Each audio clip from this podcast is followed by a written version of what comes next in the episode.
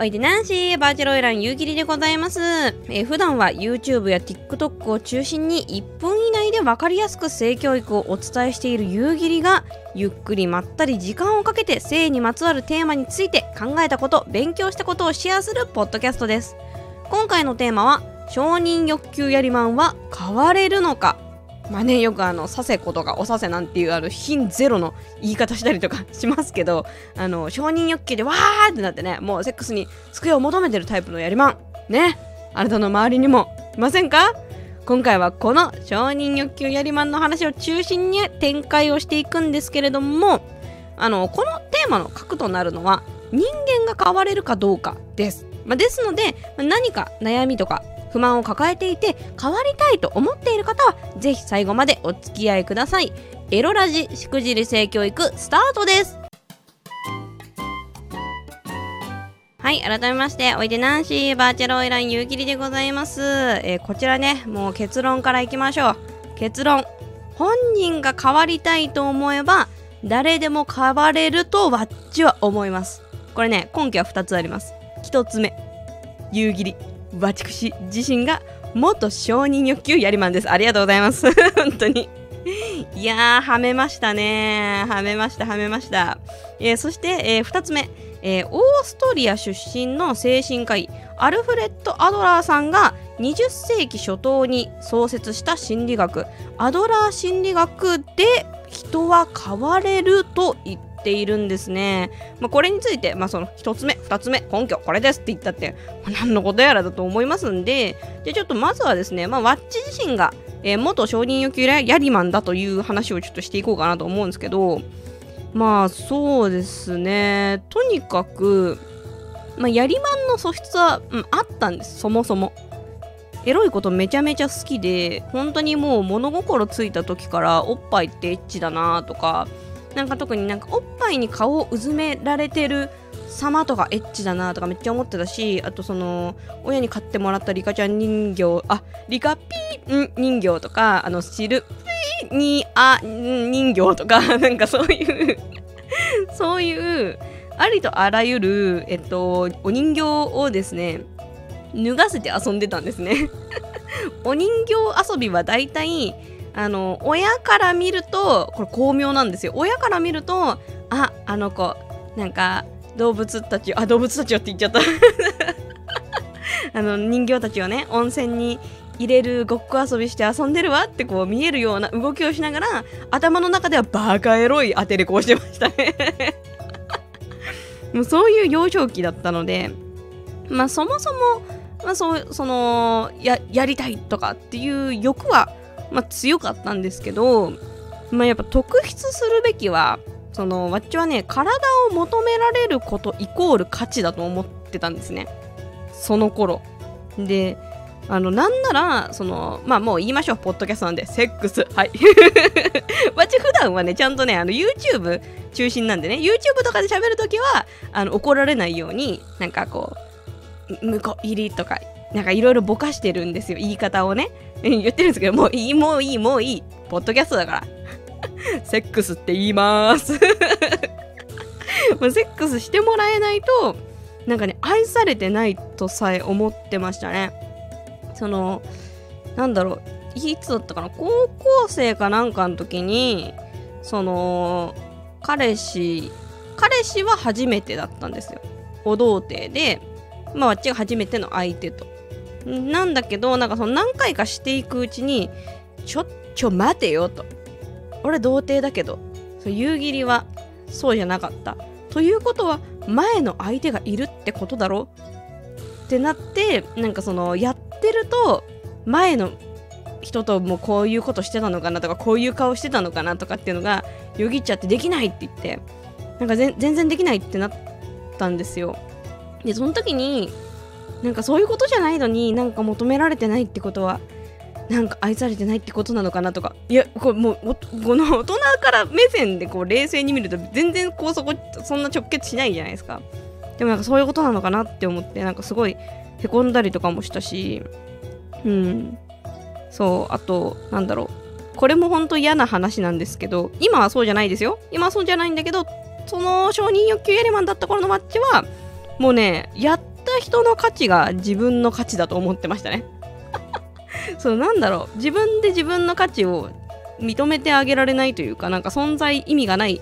みたいなそのなんか焦りがすごかったから何かでこう証明したかったんでしょうね。もうちょっと目に見えるもので。まあ目にも見えないんですけどなんかそのお相手のその地位とかなんかどのぐらいね人気者かとかなんかそういう人とやることでよしよし自分は無価値じゃないぞこのぐらいの価値があるぞっていうのをなんか確かめたくてどんどんやってたっていうのもあってそれもまあ承認欲求やりマンの代表的な症状ですよね。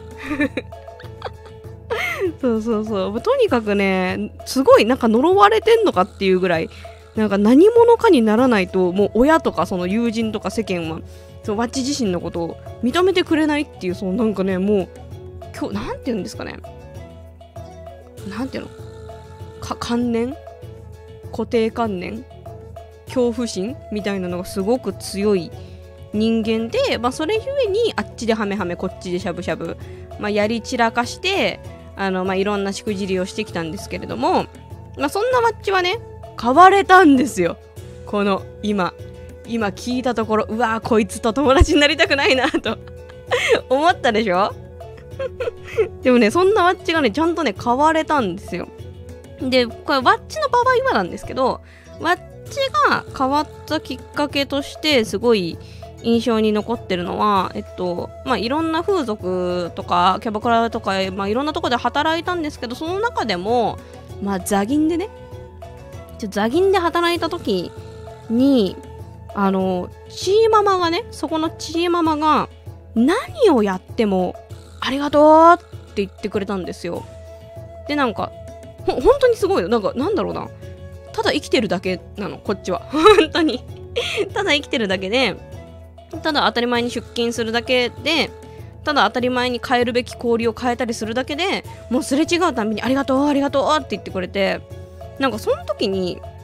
ちょっとねなんかあれ？ってなったんですよねなんか今までわっちその誰かに認められるためにとか自分の価値を試すためにいっぱい やり散らかしたりとかその自分をねなんかすごい人に見せるようななんか変なマウント取っちゃったりとかクソみたいなこととかいっぱいしてたけどでもなんかあれ？この人はマッチが別にそんな有名人じゃなくても何者じゃなくてもすごいなんか認めてくれるというか大切にしてくれるな。あれ？なんだこの気持ちっていうの結構それが結構効いてでさらに追い打ちパンチでその当時好きだった人これはまた店変わって今度六本木の話なんですけど六本木でもうバイトしてたんですよ当時。でその時になんかそこのお店はあのねキャバクラでもなくガールズバーでもなくなんか男性も女性も従業員いるようなところで、えっと、そこで一緒に働いてる男の人のことが私すごい好きだったんですけどなんかその人と一緒に働いてる時になんかお店のイベントかなんかでめちゃめちゃ飲んだんですねマッチが。これ頑張んなきゃ。売り上げ売り上げ頑張んなきゃって言ってなんかお店盛り上げようって言ってガンガン飲んでたらベンロンベロンになっちゃって。でそのベロベロになってた時にどうやらその人が言うにはそのマッチが別にそのそういうキャバとかじゃないのにすごいベタベタし始めてなんかなんならチューするんじゃないかみたいな勢いでなんかもてなしてたみたいな。あれ何なのって言われてえ？ってなって。でなんかもうそれはねなんかその承認欲求やりまん時代に培った所作というかなんかそれがデフォルトだったんですね。なんかそういうなんか相手に喜んでもらうためにワッチにできることはそのセックスだとかそのイチャイチャするとかチュッチュするとかなんかこれでしか喜んでもらえないと多分もうワッチのねどこか根底に刷り込まれてたから当時。だから多分そのベロベロになった時にあのああおもてなししなきゃイチャイチャみたいな。なんかそういう行動に走ってたと思うし別にそれが変なことだとも思ってなかったんだけどなんかその時にその気に好きだった人が「いやお前そんな女じゃないだろ」みたいな。そんなことしなくてもお前は十分素敵だよみたいなのでまあはめたんですけど。その日その彼とそれではめたんですけど。までもねそのなんだろう。まあ、そういうそもそも銀座のチーママがあのワッチ自身何者じゃなくてもあの素敵だよっていうのを態度で示してくれていた時期とそのワッチ自身があなんかこの人いいなこんだからその人もすごい、まあ、素敵なお方でこの人に素敵な人って言われたらなんか自信つくなみたいなのとかとなんかそういうのとあと自分が今までなんか当たり前にやってきてた行為がなんかちょっと違ったのかもってこうハッとする出来事とかがいろいろ合わさってあなんかちょっともう承認欲求やりまん。やめやめたいってその時思ったんですよ。でもただやっぱその生まれ生まれ持ったというかいやその長年培った承認欲求やりまんの所作その何相手がなんかちょっと嫌な気持ちかもあ体差し出そうみたいな そそういう所作って、まあ、一朝一夕で悩るものではないのでやっぱりまあその後とかもお前ちょっと今日ああだったぞとか なんか言われたりとかしたけどでもそのワッチ自身に、えっと、直したいそうじゃないようになりたいっていう気持ちがあったからまあ、そこからいろいろ調整していって試行錯誤していくことでワッチはあの変わることができました。はい、なので、まあ、今日のテーマ、えー、承認欲求ヤリマンは変われるのかという問いについてまず根拠のうちの1つ目ワッチがこういう風な経験をして、まあ、実際変わっていったのでまず変われると思いますっていうのが1つ目ね。でここからここからがすっごい長い ここからがすっごい長いので、あのぜひね、聞いてる方は何だろう、あの、だらっとお茶とか酒とか飲みながら、なんか言ってんなぐらいに聞いてもらえればいいと思います。本当にね、ポッドキャストのいいところはね、まあ、とりあえずつけとけるっていうことと、なんかよくわかんねえなって思ったらまた聞き返せるっていうのがいいところなんで、あの、そういう心づもりでいてください。こっから長いです。なのでちょっと一旦お茶を飲みます。はい。乾杯。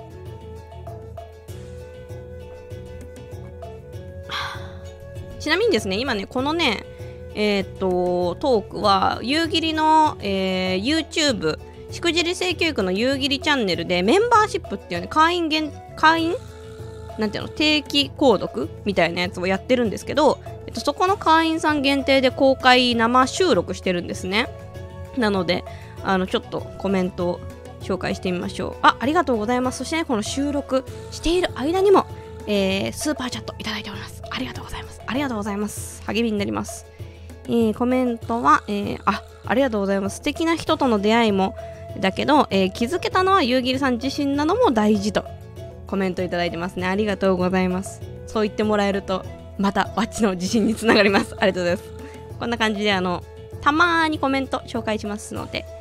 まあ、気軽に書きたいことは書いといていただければ、ワッチの目にはあの集中して喋ってる時はワッチはあの見えない画面にしてるんで、皆さん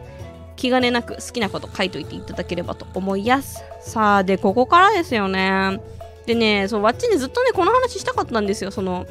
まあ、2つ目の根拠で挙げてる、まあ、アドラー心理学っていうのがあるんですけど、その、去年末かな、本を読んだんですよね。えー、嫌われる勇気ってこれもうほんとめちゃめちゃ売れた本で売れ売れたっていうか売れてる本で今も本屋にもマジでめっちゃ平積みしてあるんで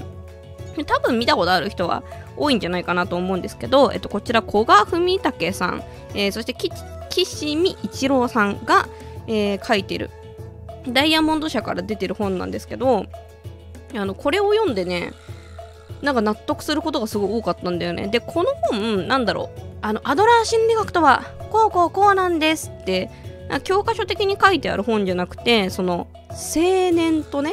鉄人えっと生は立身弁じゃないですよ。わっちが言うともうそっちに聞こえちゃうかもしれないですけど青い青い年ね。青年とその哲学の人鉄人が対話してるっていう形式でアドラー心理学についてあの解説していく本なんですよ。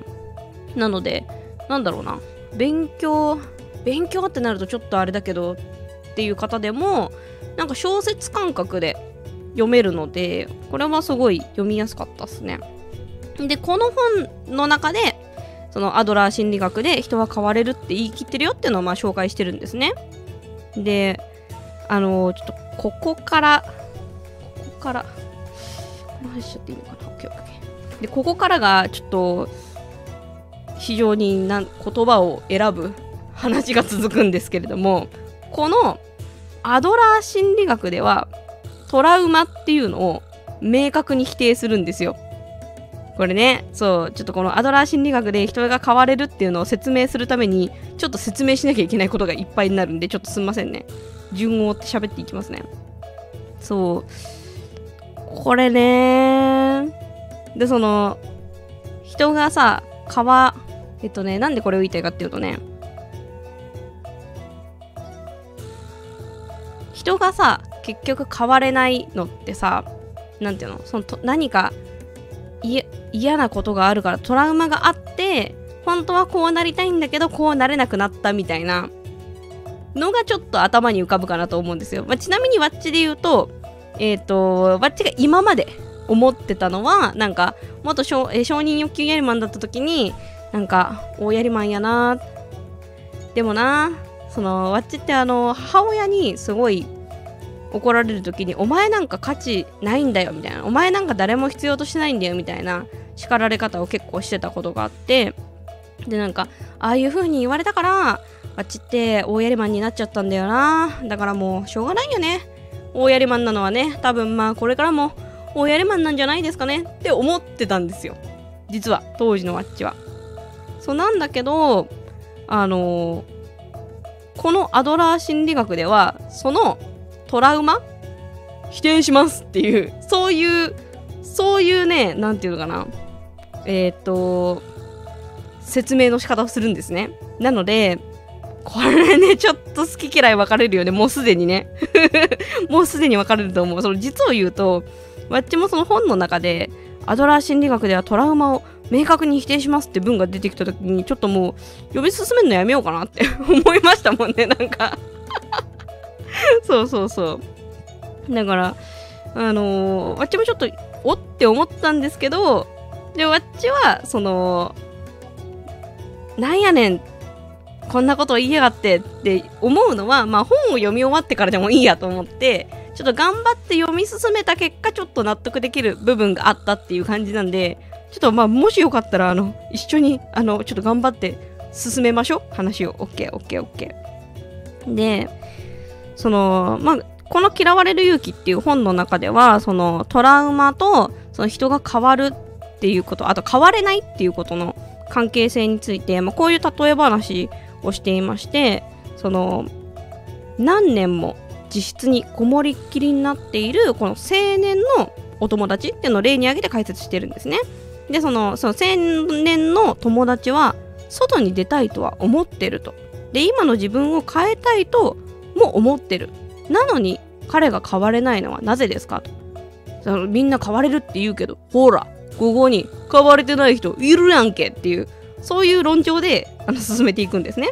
でそうすると鉄人は何て言うかっていうとそのご友人が外に出られなくなった理由は何だと思う？って聞くんですよ。でそれに対して青年が過去のいじめとか両親との関係とかそういうのがトラウマになってるんじゃないかなってこれもうほんとままさにさっきバッチが言ったようなそのまあやりまんになっちゃったのは親にああいうこと言われたからまあしょうがないよねみたいなって思ってたのと全く一緒なんですよね。であの、まあ、これどういうことかっていうとそのあらゆる結果の前には原因があるっていう考え方なんですよねこれだと。でそのまあつまり現在のその人っていうのは過去の出来事まあ、何かしら原因があってそれによってなり、えーと、出来上がってるっていう考え方になるんですよ。でただ、えーと、この考え方を認めてしまうと、えー、例えばですけどそのワッチみたいにね、あのー、幼い頃に親に「お前なんか価値ないんだよ」お前なんか誰も必要としてないんだよって怒られ方をした人は全員やりまんになるのかって いうことになっちゃうじゃないですか。だから全員やりまんなんないと、これ辻褄が合わない考え方なんですよ。で、あの、だもんで、この考え方、過去の原因にばっかり目を向けて、原因だけで物事を説明しようとするっていう、これは決定論っていう言い方をするらしいんですね。まあ、つまり、あの自分たちの現在とか未来とかこれは全て過去の出来事によって決定済みで動かしようのないものて考えるのが、まあ、この決定論っていう考え方なんですけどいやでもそうじゃないじゃないですか実際。そのお前なんか誰も必要としてないんだよって言われた人が漏れなくワッチみたいなこうやりまんルートに行くのかっていうと、まあ、そうではないからあの過去は関係ないんじゃないっていうのがアドラー心理学の考え方立場なんですね。ちょっとここまでどうですかね。大丈夫かな？伝わってるかな？不安だな。ちょっとコメント見よう。コメント見つつお茶飲もう。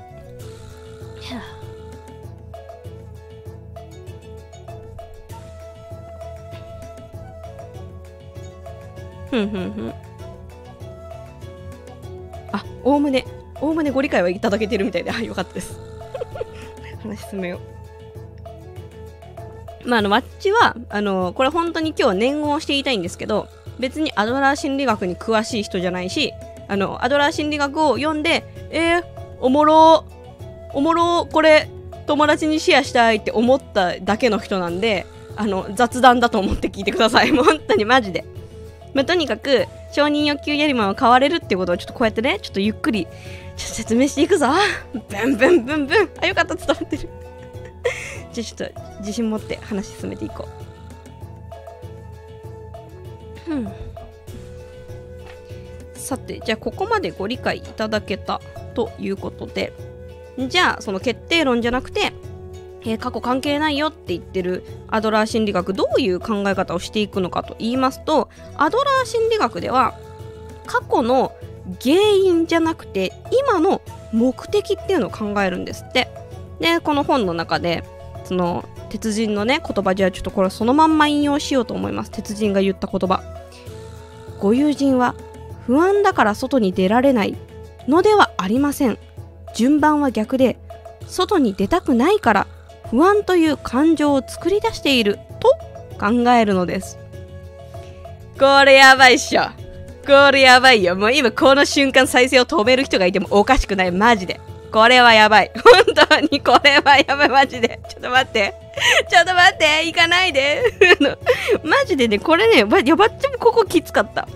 トラウマっていう言葉と共に生きてきた人にとってはもうねかなりしんどい一文だと思いますわ。本当に。いやだって今まであれがわっちだってそうだよ。わっちだってまあわっちは卒業した後に読んだからまだあれだったけどそのいやだってその親がああやって言ったからこうなったのにはあ？そうじゃない？はあ？そ 外に出たくないからっていうそれが目的で不安っていう感情を作り出してる。は？ああのお腹痛かった日々とかなんだと思ってんだよって。マジで絶対なる。絶対になる。そう。でもまあそうもうねもうそこまで気になるほどトラウマに苦しめられてきた人ききた人こそ少しあのトラウマとね距離を置けるチャンスだと思うので ちょっとここ頑張りましょう。一緒に考えてみましょう。もうやっぱりクソだって思ってあのあのブチ切れるのはあの全部本を読んだ後でも間に合うの全然はい。でこれこの言葉ね特にあのー、本当にきちんと言いたいのがこの鉄人の言葉その不安だから外に出られないんじゃなくて順番は逆で外に出たくないから不安という感情を作り出してるっていうこれは別にそのなんだろうその家から出れないっていうのをなんか怠けてるとか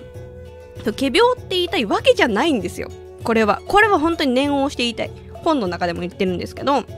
その不安とか恐怖とかっていうその気持ちは別に本物なんですよ。でその頭痛とか普通あの腹痛とかお腹痛くなったりとかそれも本物なんだけどこういう症状もまたその外に出ないっていう目的を達成するために作り出されたもの。っていう考え方、まあ、これがその決定論の、まあ、逆対をなすというか目的論って呼ばれるそのアドラーの考え方なんですね。で、わっちももうね、これ本当にきつって思ったんですけど、わっち実はですね、この本を読む前に、えー、スマホ脳っていう本を読んでたんですよ。で、その本の中で、その本と照らし合わせてちょっと納得できた部分があったんで、ちょっとこれも紹介しますね。えー、スマホ脳っていうアンデシュ・ハンセンさんっていうあのスウェーデンの、えー、精神科医の方がいるんですけど、まあ、この本どういう本、スマホ脳これどういう本かっていうと、あのー、人間の脳みそね、我々に備わってこう脳みそあるじゃないですか。でこの我々の脳みそってまあ人類っぽい人間っぽいのが誕生してから今までだいたい約20万年ぐらいかかってるらしいんですけどまあ、このそのこの人間っぽい形になって生きてきた約20万年のうちのもうほとんどがサバイバル生活なんですよ我々って。ほんとこんななんか水道があって道があってなんか電気があってインターネットがあって SNS があっていつでも何でも見れるみたいなのってまあそれこそ、まあ、皆さんも記憶に新しい本当ここ数年の話だしまあそもそも別に今世界中がこういうわけじゃないですからね。そのインターネットがまだないとか使っていないっていう、えー、地域もあるわけですからまあみんながみんなじゃないこれかなりね特殊な状況なんですよ。なのでその人間の脳みそっていうのは現代のこの特殊事例 VR がとかなんか SNS がみたいなのをそれを見越して発達してきたものじゃなくてそのサバイバル生活で生きていけるようにてか生きていける種族生きていけるタイプの脳みその特徴を持った人たちが生き残ってここまで、えーと、来ているのでその特有のサバイバル特有の脳みその癖ってありますよみたいなのを解説してる本なんですよ。まあその中で、えーと、結構印象的だったのはあのカロリーがあるものってうまいじゃないですか 我々バター効いててうめえとかあのベッタベタに甘くて美味しいとかあるじゃないですか。であれなんでそうなるかっていうとその結局そのサバイバル時代あとそのこれが栄養があるよとかそんなことも知らないぐらいの、まあ、時間長かったですから人間。でその時にそのカロリーがあるものを食べたいと思う人の方が生存確率が高かったわけですよ。そのカロリーカロリー別にいらないな。あそこにりあのリンゴの木がなってる。1個食べて満足っていう人はあのその次の日にあちょっとお腹すいたなりんごまた食べようって思ったとしてももう誰かに全部むしられてる可能性ありますからあのそういうサバイバル時代においてはわーりんごあ全部食べちゃいたいって思う人の方が生存確率高かったわけですよ。だから、まあ、必然的にそう思う人たちが増え増えていったわけだから我々ってまあ今ねこんなもうカロリーがただみたいな時代になったとしてもああカロリー食べなきゃ生きるためにでも生きるためにではもう思ってもいないんだけどやっぱそのもう脳みそがその生きるためにいいことって生きるためにサバイバルで生き延びるためにいいことを好きっていう癖があるんですよ。っていうのをっていうこととかを解説してる本なんですけど、まあ、このね本の中のえー、第2章、えー、ストレス恐怖うつには役目があるっていう項目の中でですねあのうつは天然の防護服かっていう話がありましてあのこれ何かっていうとそのストレスとかさ結局その危険なこと、まあ、例えば戦とかね戦があった時にその必ずしも一番強い人が生き残るとは限らないんですよ。そのサバイバル世界の中でいやそれはもちろん腕っぷしが強くて「わあクマだパンチ倒せたぞ!」っていう人はまあもちろん子孫繁栄はするでしょうけどみんながみんなパンチじゃなくて「わあクマだ逃げなきゃ!」とか「あの怖すぎる動けないここから一本出れない」みたいな人もそれもまたこう生き残る要因というかそれもまた一つのそうそう生き残り方だからあの何かあった時って強制終了することあるんですって脳みそって。そうだからその例えばうつになったりとかしてあのうつとか私だったらあの自律神経失調症とかねあのやったんですよ。VTuber になってから。もうどうにもねどうにもしんどくてなんかディズニーランド大好きなんですけどそのディズニーランドに行ってパレードを見て一人で泣いててプリンセスと目が合って気まずいみたいな。まあでも感動して泣いてるのかしらぐらいに思ってるかもしんないけどプリンセスがも。う そういう時期もあったりとかして本当そういう時期ってなんかあんまりアクティブに動けなかったりとかするんですけどまあそういう風にあの脳みそが、まあ、良かれと思っていろんな機能をこう停止させたりとか鈍らせたりとかすることってあるんですよねみたいな。ことを、まあ、このスマホ脳で読んでたのでまあ比較的この不安だから外に出られないんじゃなくて外に出たくないからそういう感情が出てたりとか腹痛が起きたりとかするみたいなのはまあわっちゃわからんでもないかなって、まあ、この本が補足であったおかげでちょっと思えるようになりましたね。うん。そうそう。だからね本当にねなんかまあうつとか適応障害とかねいろいろ皆さん苦しんでらっしゃる方もいるかなと思うんですけど本当にそれはあの本能がちゃんと動作してくれた結果ですしなんならわっちは、えっと、発達障害ってその ADHD のねちょっと傾向があるんですよ。で、あの、注意力がね、かなり散漫でね、あの、なんか新しいことがあると、こう、ふって気になっちゃったりとか、なんか動くと、はって見ちゃったりとかして、なんか、あの、手に持ってた鍵なくすとかめちゃめちゃするんですけど、あの、それとかも言ってみたら、なんだろうな、あの、集中力持続しない方が生きれることってあるんですよ。ね、人間ってどうやら。そう、これもスマホの中で言ってたんですけど、その1個のことに集なんだろうな集中しすぎちゃってもその隣でなんていうのシュシュシュって餌になりそうな生き物がこうやややってきた時にそっちに向かえなかったりとかだからその些細なことに、まあ、気を取られたおかげで生き延びれた人もいるだろうし、まあ、そうじゃなくて一つのことに集中してたから生き延びた人もいただろうしっていうのでそうやって生き延びた人たちがいるからその傾向がそれぞれ。人によって違うけどいろいろと受け継がれて今まで生きてきてるわけだから。まあねなんかそれが現代の暮らしに合わなかっただけですよねって最近はもう開き直ってますねあっちは。そうです。っていう話がありまして。でねこのアドラーはこのトラウマの議論を否定する中でこうこうも語っているわけですよ。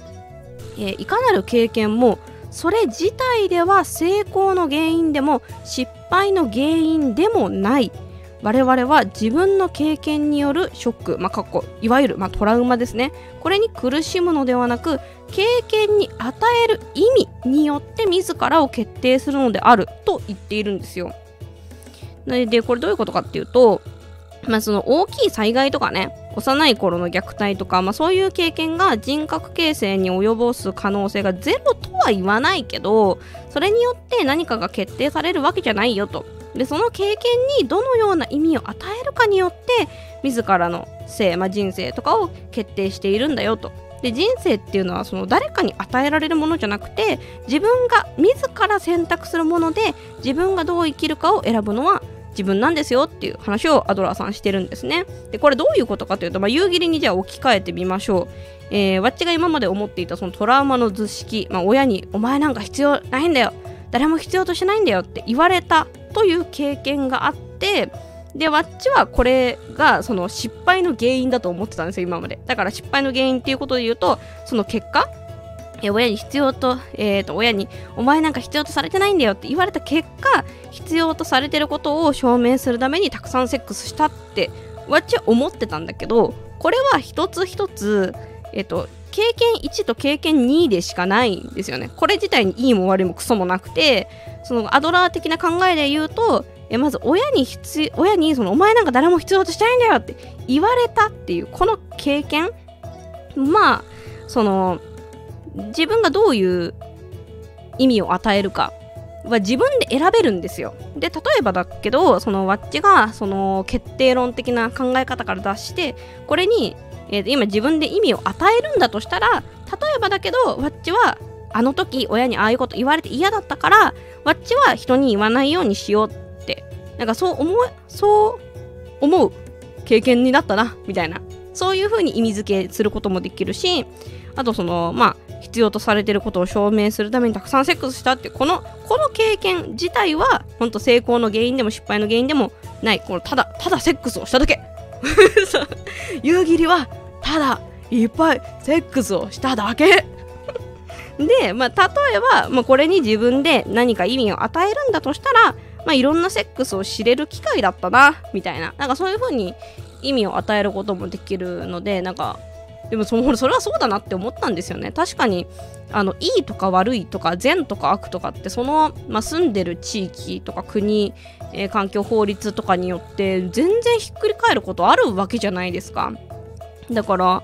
その起きてること自体にいいも悪いもクソもないんだなっていうのはうんなんかすごい最近ちょうどわっちも思っていたことなので確かにそれはそうだなと。だからねそうわっちもちょっと悩むところがあって実はこのラジオとかもエロラジしくじり性教育ってタイトルじゃないですか。でわっちその今までしくじってきた人がその性教育をやることで発信することで、まあ、ちょっとハードルが下がるんじゃないのとかその専門家の方大先生がねそんな昨日はなんかチンコしゃぶってああだったわとかっていうのはちょっとあれかもしれないから、まあ、そういうところを、まあ、そもそもしくじってきたわっちが、あのー、引き受けますよっていう意味でしくじり性教育っていうタイトルっていうか冠をねつけてたんですけどねなんかしくじりかどうかは人によりますよね みたいな。風に最近は思っちゃっててでもそこで最近ちょっと糸口がつかめてきてだからこそなんかその起きたこと自体は成功でもの原因でも失敗の原因でも何でもなくもうただ起きただけ。そのけただそういう経験をしただけ。ならばしくじるて最悪みたいなことってそんなないからなんか人ってほらどうしてもしくじったらどうしよう失敗したらどうしようっていう気持ちで何もできなくなったりとかするかなって思うしわっちも失敗したくないな恥ずかしいなっていう気持ちすごい強かったからそれすごいわかるんだけどなんかそこをなんかまあ最低限知らないところだけ気をつけてとか人にまあ、迷惑をかける LINE とかを知っておいて、まあ、それでも迷惑ってかけちゃうんですけど人間生きてればでもそれもしょうがないことなんだけど、まあ、でもある程度の知識を持ってあの失敗を恐れずしくじりを恐れずいろんなことやってみようよみたいな性教育っていう風に、まあ、また考え方も変わっていくのかなっていうのが最近の街のしくじり性教育のスタイルですね。はいまあ、でこういう感じでとにかくですね、まあ、考え方によって起きたことそれ自体は変わんなくても印象っていうのは後から変わっていくんだなっていうのがこのアドラー心理学でちょっと感じることですよね。なので、まあ、結論本人が変わりたいと思えば誰でも変われるんじゃないかなとわっちは思うわけです。でねこれあの別に承認欲求リアリマンが私の人生のスタイルこれがこれで生きていきたいっていう人は別に変わる必要もないと思うんですよ。そうだから本人が変わりたいと思えばいつでも変われるって言い方をしてるんですね。なのでそれこそ別に承認欲求やりまんであること自体もそれがそれに成功それが成功の原因でも失敗の原因でもなくてそれはただの承認欲求やりまんなだけなんですよ。でそれに対して自分がどう思うかどうなっていきたいのかっていうのは別に誰かによって決められ過去の行動とか受けたことによって決まるわけでもなく誰かに決められるわけでもなく自分で選び取っていけるんだよっていうのがまあ、アドラー心理学のすごい希望のあるところなのかなとバッチは思いました。はい。で、えー、まあ、こんな感じなんですけど、まあ、本当今回紹介したのはアドラー心理学のほんの一部で、まあ、今後ももし、まあ、もし好評だったらとか好評じゃなくてもわっちが喋りたいんでこれからしばらくこういう話をしていこうかなと思うんですけどもあの夕霧自身は別に専門家でも何でもない。ただただアドラー心理学読んでおもろーって思っただけの人でそれを好きでシェアしてるだけなんで多分まあ間違ってるところもあるかなと思います。今回編集さんとかついてないんであのー、間違ってるところもあるかもしれません。なのであの本はね2冊タイトルも紹介しましたんで気になる人は自分で読んでください。解釈によってまた変わってくると思いますんで。はい。でさらに言うとこのアドラー心理学っていうのはその習得するのに自分の年の半分の年月がかかるって言われてるんですよ。だからまあ二十歳から始めたんだったらその半分の年月だから、えー、そこから10年かかります。とだから30歳になった時にあーアドラー心理学ってなるんでしょうね。多分ね。そう。なのでまあ別に今なんか夕霧がバーって喋ってたけどわけわからんしトラウマ否定するふざけんなっていうのもも至極当たり前のあの感想なので全然気にすることはないと思います。でねあのこれ本当にねここのアドラー心理学の本「まあ、嫌われる勇気」本当にはちゃめちゃに売れた本なん売れてる本なんですけどこれねもしかしてだけどこんなに売れてるのはそのちょっとこの冒頭のねあの、トラウマを否定するっていう考え方に対して 何このふざけんなっていう怒りで買って読破した人もね結構いいんじゃないかなってちょっとわっちゃ思ったんですよね。なんかまあこのアドラー心理学の性質上やっぱこうどうしてもこの冒頭とかにあのこの考え方を、まあ、ちゃんと説明しないとその丁寧にはせなんていうのかな説明していけないとは思うんですけどあのまあそうじゃない見せ方もねしてる本もあるんですよ。そうちょっと子供向けのね柔らかい感じで書いてるタッチの本もあってでもやっぱこれがね冒頭にねあることによってはあって思ってね読んでやろうって人いたんじゃないかなと思うんですよでこれなんでそう思うかっていうとあの怒りのパワーってめちゃめちゃ強いんですね人ってこれポッドキャストでどこまでしたかな？あの怒ってる時と楽しいなっていう時と何でもない時だったら怒ってる時の方が人は行動できると思うんですよ。まあ、それの最たるものが炎上ですよね。そのその一つの発言についていいねって思う人はまあいいねボタン押せばいい方ですよ。押さ押さずにふーんいいねって思って通り過ぎることもあるもののそれに対してなんだこいつ畜生って思った時はもう引用リツイートしてコメントまでして人にこう見せてやろう正してやろうっていう気がね湧いてくるんですよ怒りってそのカロリーすごくないですか？であのー、印象的な話で言うとなミステリー小説だったかな？かなんかでそのよく言われて過去に今も言われてるかしれないですけど昔よく言われてたのがその電車が出てくるストーリーだったら時刻表を、えーと、わざと間違えろっていうのがあるんですって。でも何かっていうとまあ、電車ものだとするじゃないですか。で電車ものっては違うとなんかちょっと違うもの想像されるかもしれないですけど、まあ、何時何分発の何々何々行きに乗ったみたいな描写があったとしてそうするといや電車大好きな人たちはあで時刻表とね照らし合わせてあこれだって言ってこう楽しんだりとかするらしいんですけどそこでちょっとだけその時間なり何なりを少しだけ間違えておくとこれはおかしいっていうのでそのもう電車好きの中でめちゃめちゃ変われるんですって。でそのでもそれ以外はもうちゃんとその緻密にねいろんなあのトリックとかも組まれてる本なんだけどそこだけが間違っててそれによって爆売れするみたいなトリックもあるらしくでさらに言うとわっちもそれ体験したことがあってあのコンドームのね開封動画っていうのを YouTube で結構出してるんですよ。で今まで何何個開封したのかな？多分もう10個ぐらい開封してると思うんですけどその中のうちの1つが250万再生とかなんですね。ほんと60秒ぐらいの動画なんですけど、凄まじい再生回数で、それ何、何が起きてるかっていうと、やってること他の動画と変わんないんですよ。で、その、コンドームが特に、その、珍しいかっていうと、まあそうでもなく、何が違うかっていうと、バッチがそのコンドームを開封するときに、いつも手袋をしてるんですけど、その手袋の前と後ろ逆にしちゃってたんですね。これわざとじゃないです、マジで。本当になんかあんま覚えられなくてなんかどっちが前とか。うん本当に間違えてその状態で開封してたらあの普段全然コメントしてこない人が逆ですよ。裏表逆ですよ。逆ですよ。逆ですよ。逆じゃんっていうコメントがめちゃめちゃ来て。で YouTube ってあのコメントが多いとなんか反響があるいい動画だと思い込むっていう、あの、バグがあります バグじゃないんですけど。ほらあの YouTube は AI だから。AI にその面白いとか面白くないっていう感情はないから何でその動画を判断するかっていうとその動画に対してまあ分かりやすいだと高評価ですよね。評価ボタンがいっぱい押されているかとかあとはコメントがいっぱい来ているかっていうのでそのその動画がいい動画であれば YouTube の他の人にもおすすめしようっていうので、えっと、いっぱいおすすめされてそれでバズになっていくわけなんですけど、まあ、そんなこんなであの手袋逆ですよっていうコメントが殺到したことによって YouTube 君がこの動画めっちゃいいんじゃねって なんか勘違いしてバカほどおすすめして250万再生されるっていうねすごいことがあったんですけど、まあ、そういうのも経験したんでなんかね